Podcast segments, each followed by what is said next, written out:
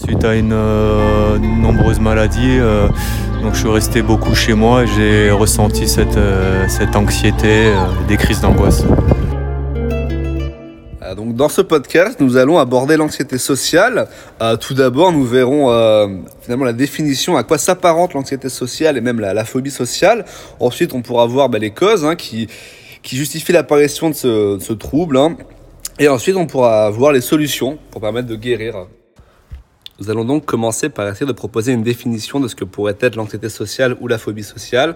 Pour ce faire, nous sommes donc allés interroger des gens dans la rue à Laquarte-sur-Mer afin de, savoir quelle serait leur définition, selon eux, de la phobie ou anxiété sociale. Alors bonjour, pour vous, qu'est-ce que c'est euh, l'anxiété sociale?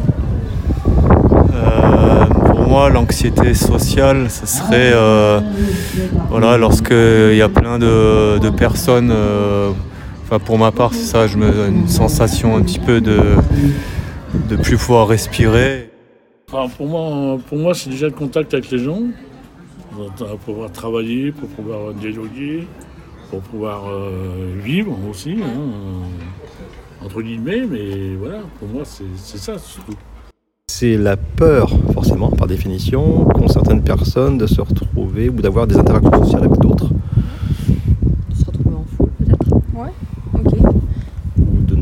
de ne pas savoir dire quand elles sont face à des personnes qu'elles considèrent peut-être plus légitimes pour parler. Euh, nous voyons donc que les définitions restent assez floues, hein, preuve d'un certain manque de connaissances sur le, sur le sujet. Euh, on se rapporte quand même souvent à la, peur d'être avec autrui, d'être entouré de personnes qu'on ne connaît pas forcément, hein, sentir mal dans, la foule, euh, finalement en société. Et donc, pour étoffer cette définition et la rendre plus précise, euh, on a donc interrogé un, expert, un, psychiatre. Donc, docteur Jean-Philippe Guéguen, psychiatre, euh, psychanalyste.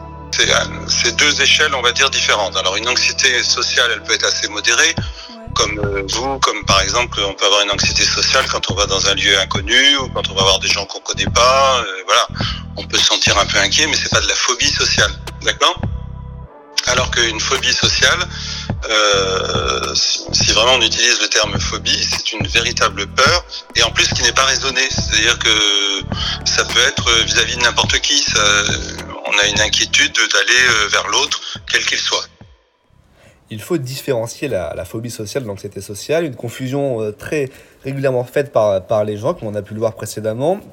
l'anxiété sociale est, est, finalement presque commune et assez peu, grave, alors que quant à elle, la, phobie sociale peut amener jusqu'à l'hospitalisation. Hein. donc on est ici sur euh, deux cas très différents qui sont d'un côté assez légers bien que présents et de l'autre extrêmement graves, hein, comme, comme on peut en voir les conséquences. À titre d'exemple, l'anxiété sociale touche 7% de la population québécoise d'après le site du gouvernement du Québec. Mais finalement, d'où vient cette anxiété sociale? Il y a plusieurs facteurs. L'une des personnes interrogées à la sur mer dit avoir souffert d'anxiété sociale à la suite d'une série de maladies. La maladie est également évoquée par Jean-Philippe Guéguin. Euh, les causes, elles sont, elles sont multiples, puisque de toute façon, toute la question du social, elle se pose dans la, dans la relation à l'autre. Mais en général, ce qui se passe, c'est que c'est une personne qui est très insécurisée, qui se sent euh, inquiète avec elle-même déjà et qui a du, coup du mal à communiquer avec les autres. Alors il peut y avoir des maladies, hein, des maladies psychiatriques qui peuvent donner des véritables phobies sociales. Alors ça peut être suite à un traumatisme, ça peut être des dépressions. Quand on est déprimé, on n'a plus du tout confiance en soi, on perd toute l'estime que l'on a de soi-même. Du coup, on n'arrive plus à aller vers les autres parce qu'on se sent minable, on se sent nul, on se sent pas bon. Et même pour aller dire bonjour éventuellement, ou même aller acheter une baguette de pain, c'est-à-dire même pour des actes euh, tout simples de la vie quotidienne, ça va être extrêmement difficile parce qu'on n'a plus, euh, on n'a plus du tout de confiance et du coup l'autre, enfin tout le monde extérieur devient un peu danger ou en tout cas inquiétant. Le caractère de la personne peut aussi influencer son comportement. Bien que la timidité ne soit pas considérée comme de l'anxiété sociale, elle peut néanmoins la déclencher. Cette anxiété sociale peut se manifester par des crises d'angoisse, des difficultés à respirer ou encore à s'exprimer. Certains n'ont plus le courage de répondre au téléphone et dans des cas extrêmes de sortir de chez eux. L'anxiété sociale est donc un véritable frein pour mener sa vie normalement, tant sur le plan personnel que sur le plan professionnel. L'anxiété sociale touche de plus en plus de personnes, notamment à cause de l'arrivée récente des réseaux sociaux et des jeux vidéo. D'après l'OMS, l'addiction aux jeux vidéo est un trouble mental qui peut favoriser les pathologies de l'anxiété, voire la phobie sociale. Heureusement, euh, des solutions existent pour régler euh, ce problème de l'anxiété, voire de la phobie sociale. Et les personnes que nous avons interrogées euh, nous ont donné les moyens qu'elles conseilleraient finalement pour guérir ces troubles. ma famille, la respiration profonde et surtout pas les médicaments. Le sport peut-être, aller voir peut-être un psy, psychologue, psychologie, le sport, le yoga, se détendre notamment les personnes qui ont peur de, parler en société ou, d'être euh, sujet à des questions auxquelles ils n'avaient pas pensé, ils ont peur de répondre, peur de commettre une bêtise, une erreur. Via un, psychologue ou un psychiatre? Euh, non, accompagnement peut-être familial ou amical aussi, euh, pas forcément la psychologie ou la psychiatrie non plus. Et enfin, nous avons les solutions qui sont proposées par l'expert, donc le psychiatre Jean-Philippe Guéguen. il y a notamment les médicaments. Et euh, rappelez-vous, cette solution avait été décriée par euh, la personne interrogée qui avait été elle-même euh, victime d'anxiété sociale et qui nous avait dit j'ai plusieurs solutions, mais tout sauf les médicaments. Donc vous allez maintenant découvrir les solutions. Il y en a trois qui sont proposées par notre expert. Alors oui, bien sûr, il y a, il y a plusieurs solutions, mais comme tout bon docteur, avant de, penser à la solution, il faut d'abord faire le diagnostic euh, et comprendre exactement à quoi correspond cette anxiété ou cette phobie sociale. C'est-à-dire qu'il faut, il faut vraiment d'abord rencontrer la personne, l'interroger, voir depuis quand ça existe.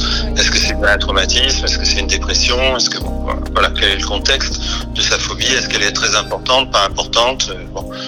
Si c'est en apparence essentiellement de l'anxiété ou euh, ou une phobie euh, sociale sans autre cause plus globale, euh, on va avoir recours donc à trois possibilités de traitement.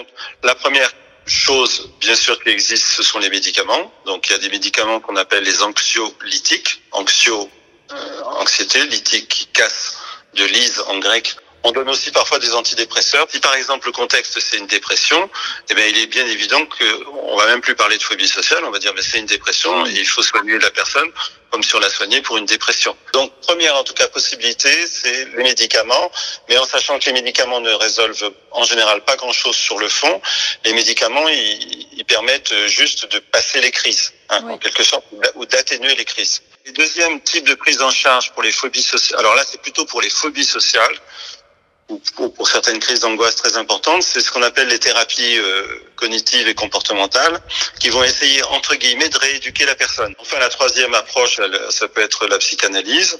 Alors ça, c'est un, un travail beaucoup plus long et beaucoup plus profond, mais qui a l'intérêt de s'intéresser à l'anxiété de base, c'est-à-dire qu'est-ce qui fait que la personne est anxieuse?